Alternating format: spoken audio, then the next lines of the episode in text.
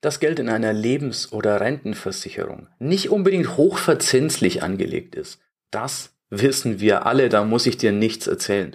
Aber wie gefährlich es aktuell ist, eine Lebens- oder Rentenversicherung zu haben, wie sehr dein Geld in Gefahr ist, das haben wir jetzt bei dem Interview mit Felix Früchtel herausgefunden. Und wenn du mich mal wirklich sprachlos, ja sogar fassungslos erleben willst, dann bleib dran bei diesem Interview, denn im letzten Drittel enthüllt Felix Dinge, die mich wirklich fassungslos machen.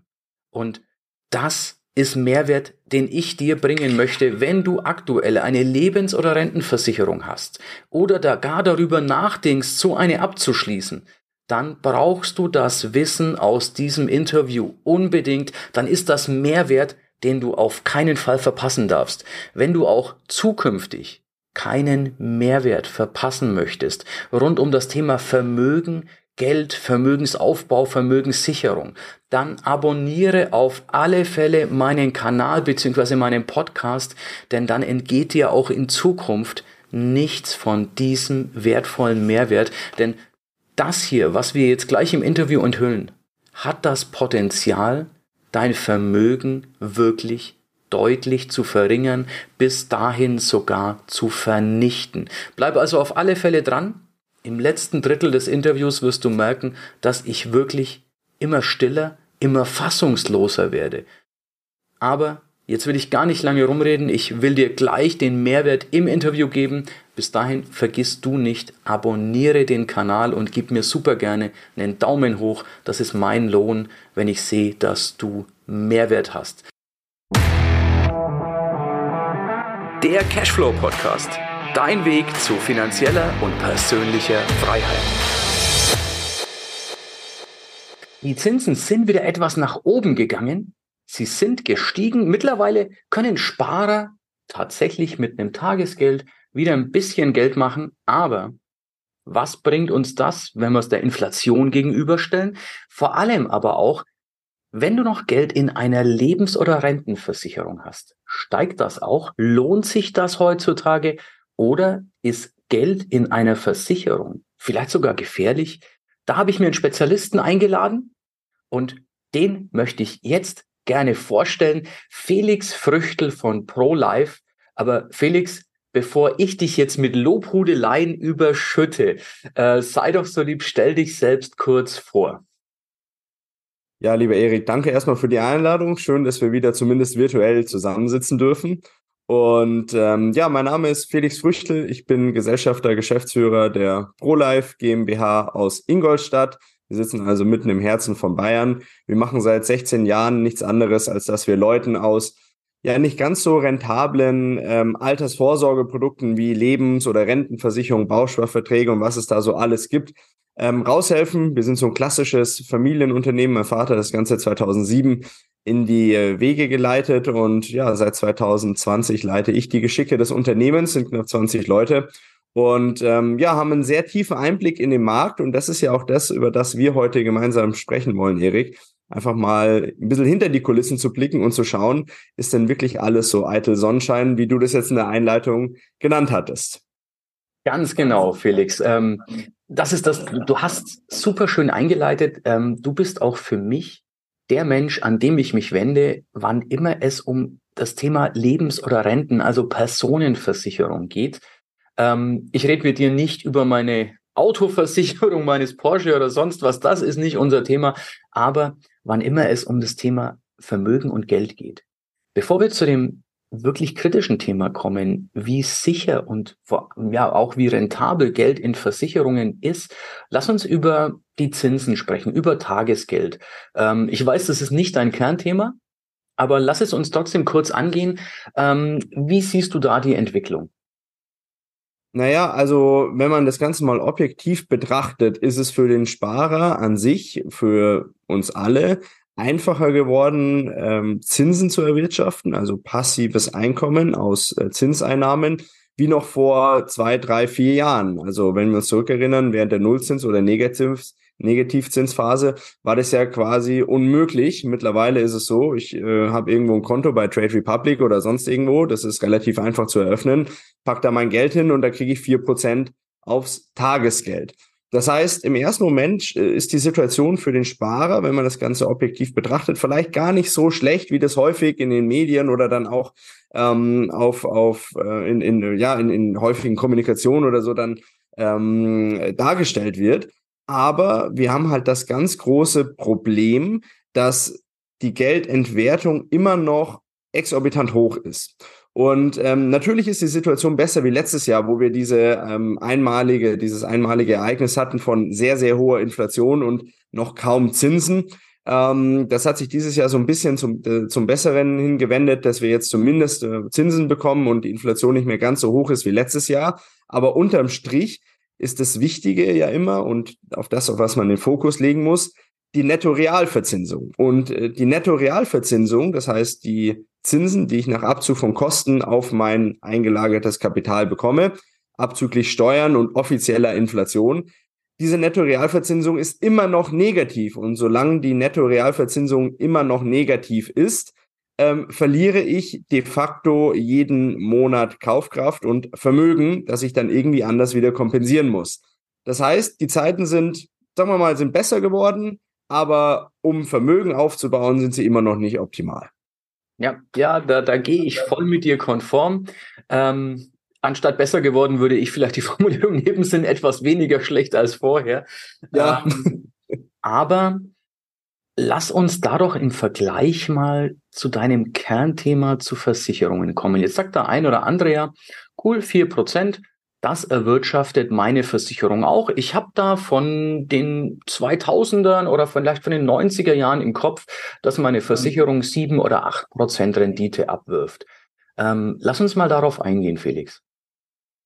Ja, das ist ein, das ist ein ganz, ganz wichtiger Punkt. Und wo fange ich da an? Na, am besten da, dass ich mal ganz klar vorneweg sagen muss, und ich werde es im Nachgang begründen, warum ich das so rausposaune vorneweg, dass ähm, ich noch nie noch nie, und wir haben schon äh, knapp 100.000 dieser Verträge gesehen, noch nie einen Versicherungsvertrag gesehen habe, der sieben oder acht Prozent netto wirklich für den Kunden gebracht hat auf dem Papier. Ähm, das Thema ist das folgende. Es gibt eine sogenannte Garantieverzinsung und die war, wie du das vollkommen richtig gesagt hast, Erik, in den 90er und Anfang den 2000er Jahren lag die bei vier Prozent.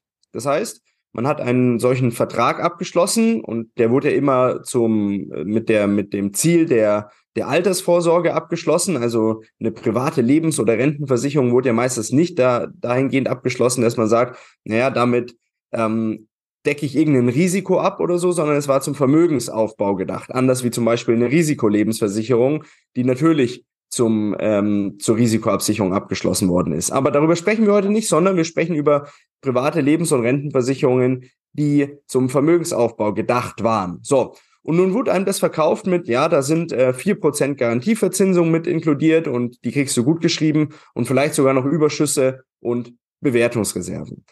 Das Thema ist leider, dass diese Verzinsungen immer vor Kosten gerechnet worden sind. Und die Kostenquoten der Versicherer schon in den 90er Jahren miserabel waren und seitdem nicht besser geworden sind. Ganz im Gegenteil, der Apparat, den die Versicherung mit sich rumschleppen muss, der wird im Zweifel immer größer.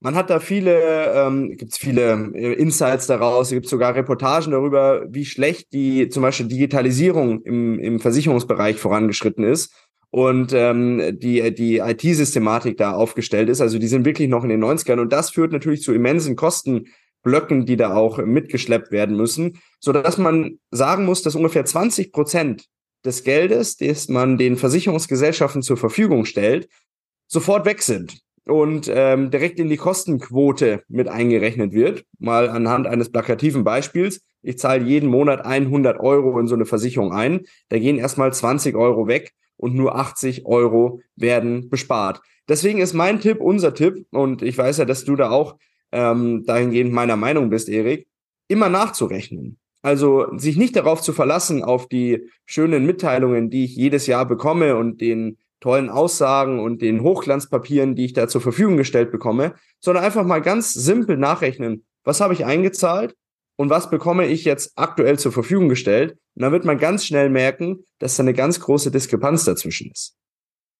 Das, ja, da bin ich voll und ganz bei dir. Ähm, es wird immer sehr schön dargestellt. Wir haben so und so viel Rendite Das Problem ist, dass unten eine Menge Gebühren und Kosten abgezogen werden, sodass netto was ganz anderes übrig bleibt als brutto. Die Banken sind mittlerweile gezwungen, den Realzins darzustellen, also wo alle Kosten und Gebühren mit eingerechnet sind. Bei Versicherungen, äh, ja, kann es immer noch etwas schöner dargestellt werden, als es wirklich ist, was im Auszahlungsfall üblicherweise viele tausend Euro Diskrepanz zu, zur Folge hat. Ne? Ähm, aber jetzt habe ich ja gerade sogar noch gesagt, äh, ich kann mich an Zeiten von sieben oder acht Prozent Gesamtrendite erinnern. Wie ist denn das Szenario per heute, wo die Zinsen für Sparer etwas gestiegen sind? Zwar immer noch deutlich unter der Inflation, aber zumindest, du hast die vier Prozent angesprochen. Wie ist es da faktisch bei einer Lebensversicherung? Wie viel Rendite macht mein Geld, wenn ich jetzt eine Lebensversicherung habe? Ja, und das ist ein ganz, ganz wichtiger Punkt, Erik. Danke, dass du mich da nochmal erinnert hast, weil das muss man sich wirklich mal auf der Zunge zergehen lassen. Auf der einen Seite ist die Garantieverzinsung in der Spitze bei vier Prozent liegend. Seit dem Jahr 2000, 2000 war das genau, auf 0,25 Prozent gefallen. Das heißt, der Garantiezinssatz und der Garantiezinssatz ist das, was die Versicherungsgesellschaften mir maximal vor Abzug von Kosten an Rendite versprechen dürfen. Vor Abzug von Kosten maximal 0,25 Prozent Garantieverzinsung. Und ähm, jetzt möchte man meinen, dass das immer mit dem mit der mit der Bewegung des jeweiligen Marktzinssatzes einhergeht, weil der Garantiezins ja auch in der Vergangenheit, als der Marktzins gesunken ist, auch mit nach unten gegangen ist. Deswegen könnte man jetzt meinen, dass der Garantiesatz bei äh, Garantiezinssatz bei Versicherungsprodukten jetzt wieder nach oben angepasst wird. Aber äh, weit gefehlt. Auch für das Jahr 2024 bleibt der Garantiezinssatz für Neuabschlüsse bei 0,25 Prozent verharren. Sodass man wirklich sagen muss, dass Produkte, die aktuell abgeschlossen werden oder in den letzten fünf, sechs, ja, oder ja, fast zehn Jahren sogar, ähm, dass die so schlecht in der Verzinsung sind, dass es wirklich aus Rendite technischen Gesichtspunkten überhaupt gar keinen Sinn macht, in diesen Produkten zu verharren. Ein jeder müsste dieses Produkt eigentlich auflösen und das Kapital aufs Tagesgeldkonto bei der Bank bringen, was auch nicht das Gelbe vom Ei ist. Also da bin ich auch, äh, bin ich auch kein Fan davon. Aber das wäre der erste und meiner Meinung nach auch einfachste Schritt und für viele Leute auch vielleicht ein, ein sicherer Schritt, weil äh, das Geld kommt von der Versicherung auf die Bank, also keine großen Unterschiede aber renditetechnisch ein ganz, ganz anderer Punkt, weil ich anstatt 0,25 Prozent Verzinsung vor Abzug von Kosten auf einmal vier Prozent bei der Bank bekomme. So, also von dem her, die Versicherungsnehmer, die Sparerinnen und Sparer kommen eben nicht in den Genuss dieser höheren Zinsen, Ganz einfach deswegen, weil die Versicherungsgesellschaften sich das nicht leisten können, das an den Kunden weiterzugeben, weil sie erstmal ihre eigene Kasse wieder auffüllen müssen, weil es da auch nicht wirklich rosig ausschaut. Wow, wow, wow. Das ging jetzt fast unter 0,25 Prozent Vorkosten. Habe ich dich richtig verstanden? Ja, ja, richtig. Das heißt aber real habe ich nicht 0,25 Prozent, sondern ich habe eine Minusgeschichte, ja. Ich zahle drauf. Du, du zahlst fast immer drauf. Also hier geht's jetzt um klassische Produkte, vorgebundene Produkte, die haben ja keinen Garantiezins. Da schaut's noch mal ein bisschen anders aus, können wir vielleicht später noch mal kurz drauf eingehen. Aber bei klassischen Produkten zahlst du de facto drauf. Und die Versicherungsgesellschaften, die sind ja nicht blöd. Ähm, die wissen das ja selber auch, dass es da zum Schluss dann zum Draufzahlgeschäft des Kunden kommen kann und verankern von vornherein in den Bedingungen der Versicherungspolicen, dass 70 oder 80, manche Versicherungsgesellschaften gehen sogar auf 90 Prozent hoch, aber irgendwo so 80 Prozent des eingezahlten Kapitals, das wird dir garantiert. Das wirst du garantiert wiederbekommen. Aber jetzt sei mal ehrlich, Erik, wer würde, wenn man jetzt ein privatrechtliches Geschäft machen würde, wer würde auf einen solchen Deal eingehen, wenn ich jetzt zum Beispiel zu dir sage, lieber Erik, gib mir mal 100 Euro und ich garantiere dir, dass ich dir nächsten Monat 80 wieder zurückgebe. Da würdest du sagen, naja, das ist ein schlechtes Geschäft. Ja, ich würde sagen, was für ein Scheißdeal, ne? Ja. Und auf die 80, also ich ziehe dir erstmal 20 Prozent ab und da gebe ich dir dann 0,25 Prozent Zinsen. Ähm, genau. Ja, es, also wenn ich einen, einen mistigen Deal definieren müsste, dann wäre das einer. Also, das wäre ein schlechter Deal, ja. jetzt, jetzt möchte ich aber noch einen Schritt provokativer werden, noch etwas weitergehen ähm, es gibt ja sogar nicht nur, dass wir wenn wir einzahlen in die Versicherung, schon mal 20 Prozent verlieren, auf diesen Rest dann eine bescheidene Verzinsung bekommen. Es gibt ja auch noch Gefahren bei der Versicherung, die darüber hinausgehen, nämlich, dass ich im Zweifelsfall vielleicht an mein Geld gar nicht erst rankomme. Ja, das ist dann quasi der nächste Punkt. Also wenn es dann soweit ist, dass ich dieses schlecht verzinste Kapital nicht mal mehr bekomme, dann greift quasi dieser Punkt. Das ist sogenannte, äh, ich, ich, ich fasse das immer zusammen unter staatlichen Eingriffsmöglichkeiten.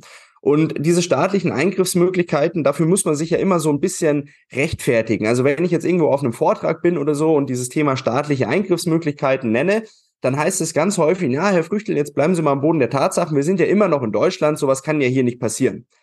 Und da bin ich, was heißt leider, aber da bin ich eine andere Auffassung mittlerweile, weil wir haben in den vergangenen Monaten und Jahren ähm, viele Enteignungsmöglichkeiten des Staates gesehen. Wenn also jemand nicht ähm, in die in die richtige Schiene passt oder äh, einer Ethnie angehört, die jetzt irgendwie keine Ahnung in Deutschland kein Kapital mehr haben darf. Also ich habe das mitbekommen bei Freunden, die haben einen weißrussischen Pass gehabt, die sind aber beide Chefärzte hier in Deutschland ähm, die, die, da wurden erstmal die Konten der Kinder eingefroren, als damals dieses Thema mit Ukraine und Russland losging. So, also von dem her, die Möglichkeit besteht und jeder, der sagt, diese Möglichkeit besteht nicht, der lebt einfach nicht in der Realität und verschließt seine Augen. Ähm, jetzt aber zurückzukommen auf die, auf die Versicherer. Also, hier gibt es genügend Regelungen, also Paragraph 314 ist wahrscheinlich so der berühmteste Versicherungsaufsichtsgesetz, ähm, äh, Lebensversicherungsreformgesetz, Risikobegrenzungsgesetz, alle diese Gesetze wurden unter dem Deckmantel des Verbraucherschutzes lanciert. Und ähm, ich persönlich sage aber, äh, also sorry für den Ausdruck, aber das sind Bewaffnungen gegen den Sparer. Weil es wurde zwar dem Verbraucher an sich so verkauft, dass man gesagt hat, du, wir müssen dich vor den bösen Versicherungen und Banken schützen. Aber diese, diese Gesetzgebungen sind nichts anderes als Möglichkeiten des Staates und der jeweiligen Banken oder Versicherungen jederzeit und mit Angabe von windigsten Gründen auf das Kapital der Sparer zuzugreifen. Und wir haben das erst vor ein paar Wochen in Südtirol erlebt. Und soweit ich weiß, ist Südtirol auch Europa und ist zumindest von uns beiden, Erik, hier vielleicht 200, 300 Kilometer Luftlinie entfernt. Und dort war das so, dass eine relativ große Gesellschaft, die Eurovita, 16 Milliarden Euro Kundengelder erstmal eingefroren hat. So.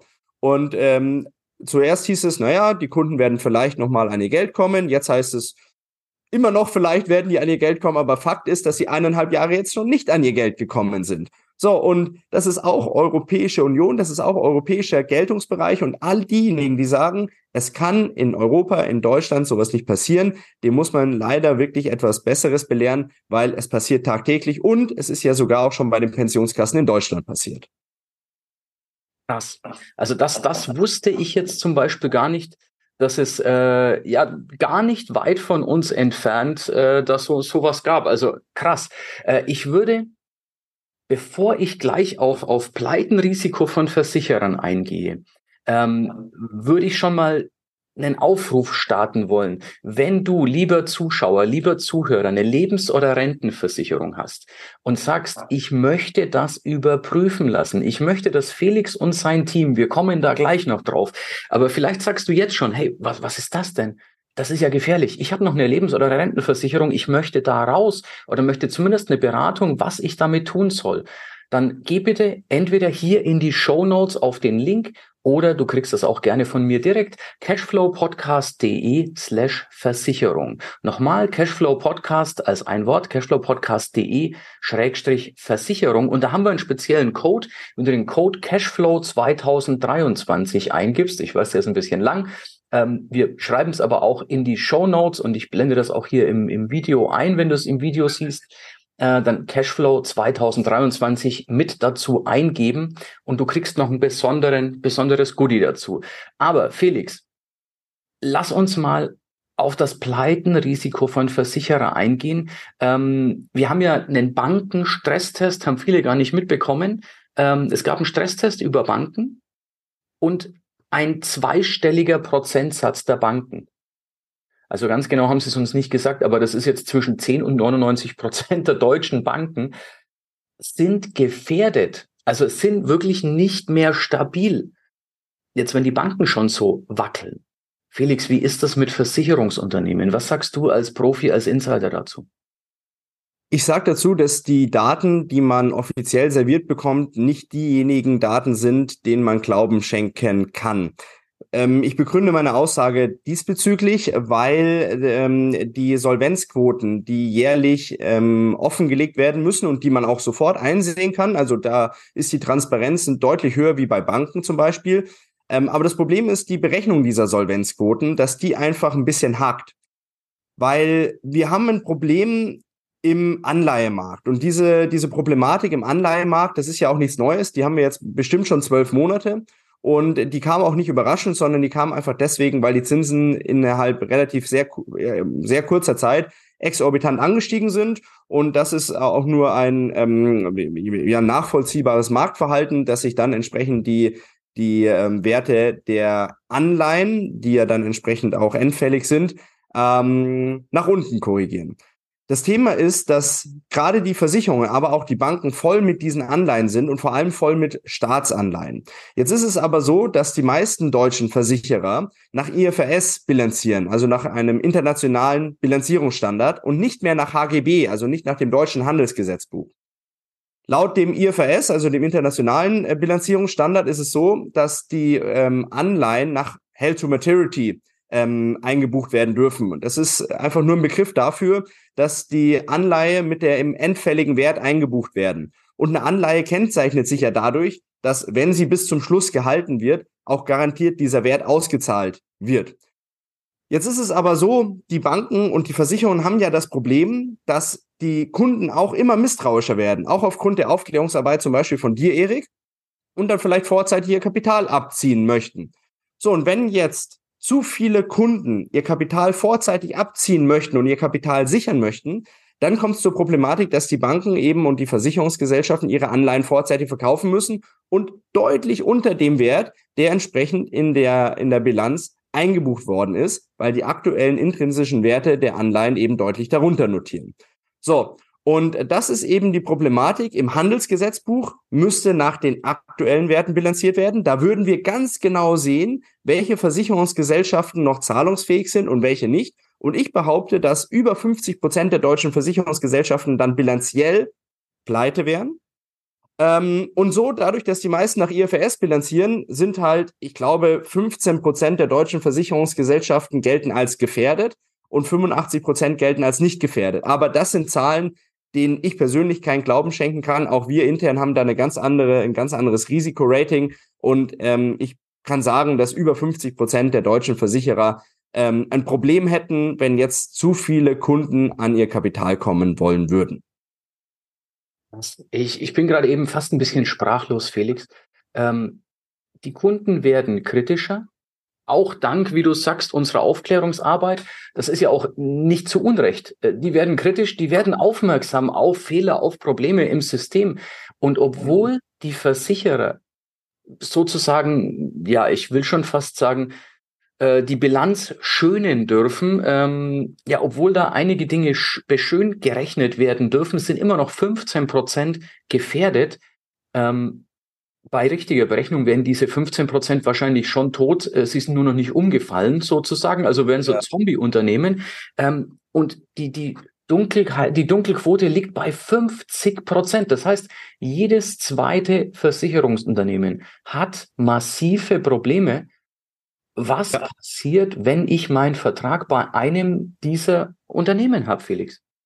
Naja, wenn du zu lang wartest, dann hast du ein Problem weil dann wirst du nicht mehr an dein Kapital kommen, respektive du musst dich hinten anstellen, bevor alle anderen ihr Kapital bekommen. Und dann passiert das Gleiche, wie wir jetzt gerade eben in Südtirol sehen konnten. Irgendwann wird dann ähm, die Finanzverwaltung ähm, die Reißleine ziehen und sagen, hey, pass auf, zu viele Kunden kündigen innerhalb von kur zu kurzer Zeit ihren Vertrag. Die Liquidität des Unternehmens ist nicht mehr gegeben, des Versicherungsunternehmens. Und wir müssen jetzt mal eine Reißleine ziehen die Versicherungsnehmer dürfen über einen gewissen Zeitraum nicht mehr an ihr Geld kommen. Und das ist ja ganz klar verankert. Da wird der Paragraph 314 Versicherungsaufsichtsgesetz gezogen, der dann sagt, hey, liebe Versicherungsgemeinschaft, also eure Versicherungsgesellschaft will natürlich nur das Beste für euch, aber aktuell geht's dir nicht so gut, weil zu viele Leute an ihr Kapital wollen. Wir machen jetzt mal eine, eine Pause, wir setzen das Ganze jetzt mal für zwei Jahre aus sanieren die Versicherungsgesellschaft und dann gibt's vielleicht wieder Geld. So, und sobald es soweit ist, dass eben ich mich hinten anstellen muss, hinter allen anderen Versicherungsnehmern, die auch ihr Geld haben wollen, weil ich einfach zu spät dran bin, dann muss ich darauf hoffen, und das ist dann wirklich nur ein Hoffen, dass noch auch nur ein Cent da irgendwie rauskommt aus diesen Policen. So, wir wissen nicht, wie das dann sein wird, weil wir diese Situation in Deutschland schon lange nicht mehr hatten. Aber wir müssen rüberschauen nach Italien. Da ist es so, da wird jetzt seit Monaten und jetzt mittlerweile Jahren ähm, umverteilt. Da wird gekämpft darum, dass die Versicherungsnehmer noch irgendwas bekommen. Aktuell haben sie keinen Cent bekommen und seit zwei Jahren warten sie auf ihr Geld. Krass, also äh, mir fehlen wirklich die Worte. Also wer jetzt wirklich sagt, ähm, ja, Südtirol, Italien ist weit weg. Also es ist nicht weit weg, das ist direkt vor der Tür, das ist Europa. Übrigens äh, Italien und auch Südtirol, sprich Österreich, ähm, die sind im, im, im Ranking des Vermögens, sind die vor Deutschland. Also Deutschland ist auf Platz 19 von 25. Ähm, die sind alle weiter oben, die haben mehr Vermögen. Ähm, ich kenne keinen Grund, warum es bei uns nicht passieren könnte. Keinen vernünftigen, außer es, es kann nicht sein, was nicht sein darf. Ich stecke jetzt meinen Kopf in den Sand, aber das ist natürlich überhaupt keine Taktik. Wer jetzt noch nicht auf cashflowpodcast.de Versicherung geklickt hat, also cashflowpodcast.de slash Versicherung, wer da jetzt noch nicht hingeklickt hat, also auf den jetzt die dringende Warnung, jedes zweite Unternehmen ist von der Pleite bedroht die Wahrscheinlichkeit, dass wenn mehr Leute dieses Interview sehen oder hören und ihren Vertrag daraufhin prüfen lassen, das steigert die Wahrscheinlichkeit, dass genau das passiert. Es wird einfach dicht gemacht und du kommst Minimum zwei Jahre gar nicht mehr an dein Vermögen, an dein Erspartes ran. Bist drin, hast eine Verzinsung, die quasi negativ ist, also nicht eine Verzinsung, sondern es wird dir Geld genommen und du kriegst am Ende weniger raus, als du vorher einbezahlt hast.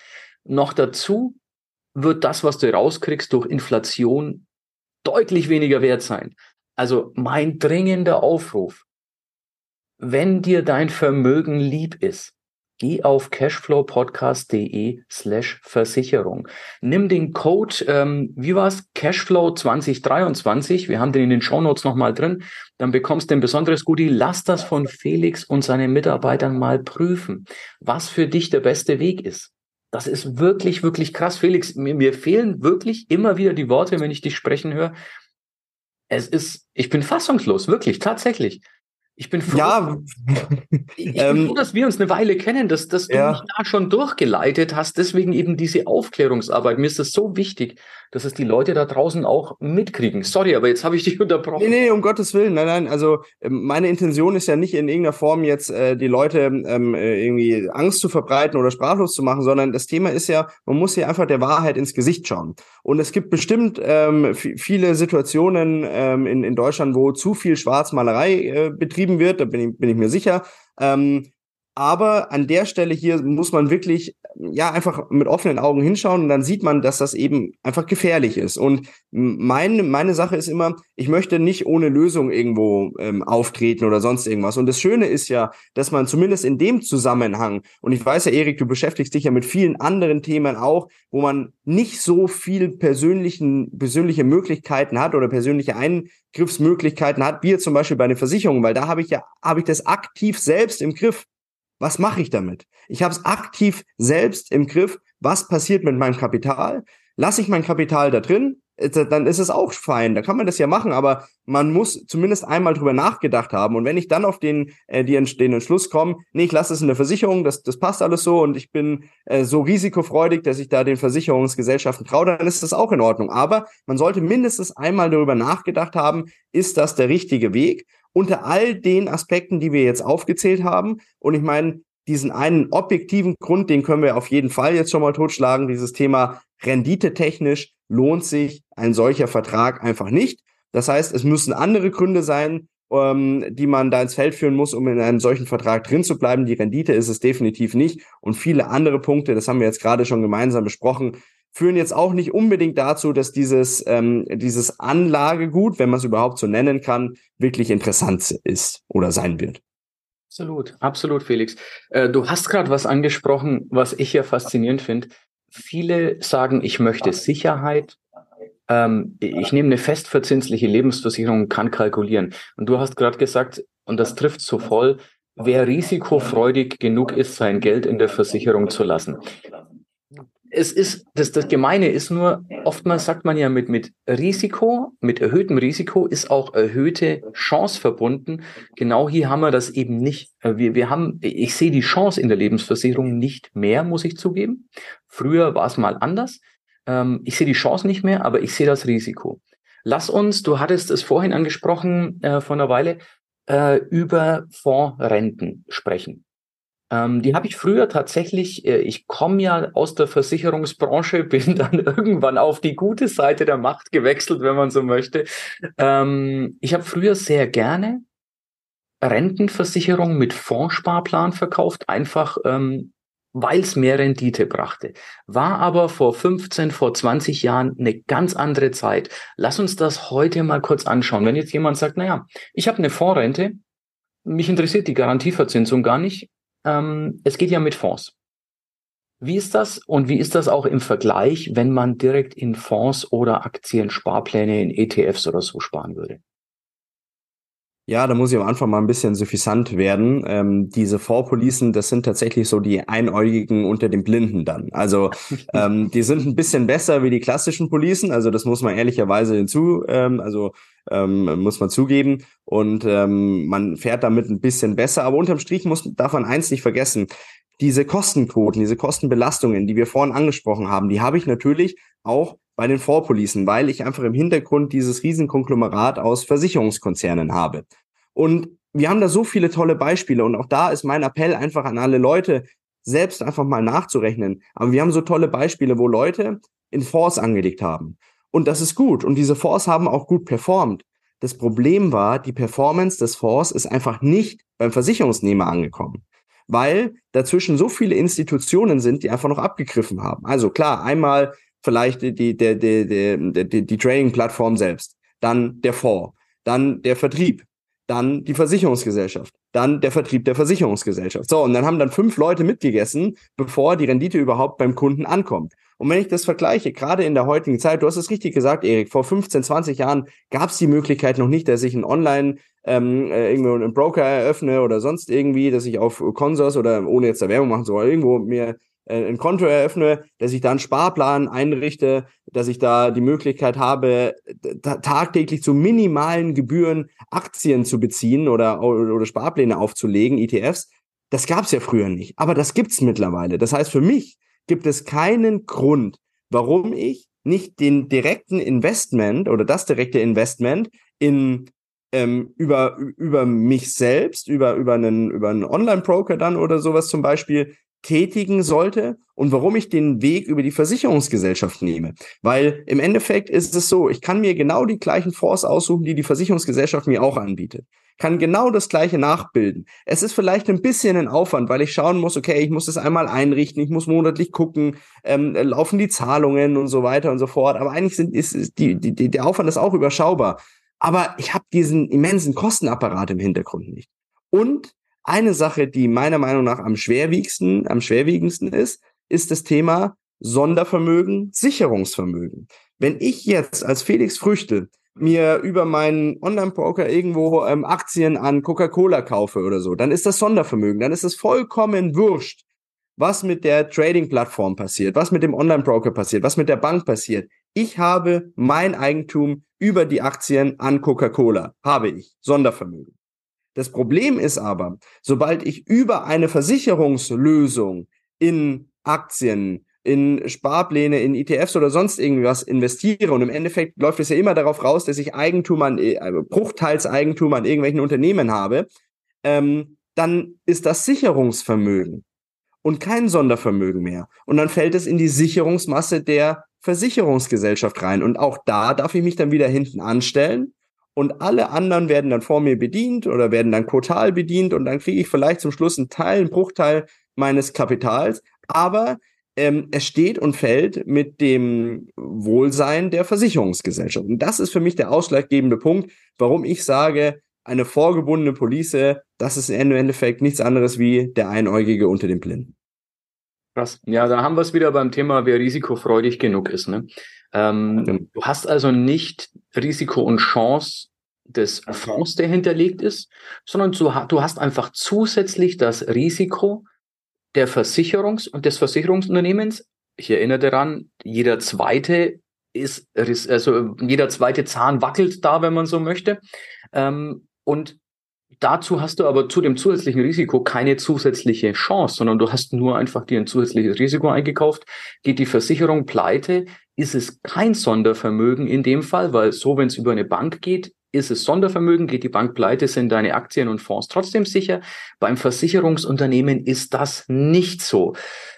Also Felix, ich glaube, wer jetzt bis hier zugehört oder zugeschaut hat und noch nicht auf cashflowpodcast.de slash Versicherung gegangen ist, wenn er eine Versicherung hat, dem, dem ist kaum mehr zu helfen. Dem würde ich jetzt am liebsten rütteln und ihn aufwecken. Nicht, weil ich so, so viel Werbung für unseren Link machen möchte, sondern einfach, weil ich denke, es, es ist so wichtig, dass die Leute zumindest sehenden Auges das Ganze tun, wenn sie die Entscheidung treffen, eine Versicherung behalten zu wollen, dann ist das Wissen, das sie haben müssen. Sie gehen ein erhöhtes Risiko ohne eine erhöhte Chance ein.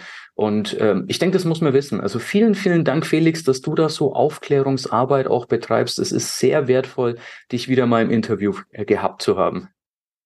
Ja, danke dir, Erik, für die Einladung. Es ist immer wieder spannend, sich mit dir darüber zu unterhalten. Und ähm, ja, wie du es schon gesagt hast, man muss einfach mit offenen Augen da durch die Gegend gehen. Ähm, es gibt ja Lösungen, das ist das Gute. Für viele andere Probleme auf der Welt haben wir keine Lösungen. Dafür gibt's Lösungen und deswegen darf man das auch gar nicht so negativ sehen, sondern man muss da positiv einfach auch rausgehen. Hier kann ich was bewegen, bei vielen anderen Sachen kann ich nichts bewegen. Von dem her heißt es anpacken. Schöner könnte ich es nicht sagen. Das ist das Schöne. Ich beschließe gerne am, am Schluss eines jeden Interviews, wenn wir solche Sachen aufdecken, beschließe ich sehr gerne mit einer Lösung, mit einer Empfehlung, was jetzt zu tun ist.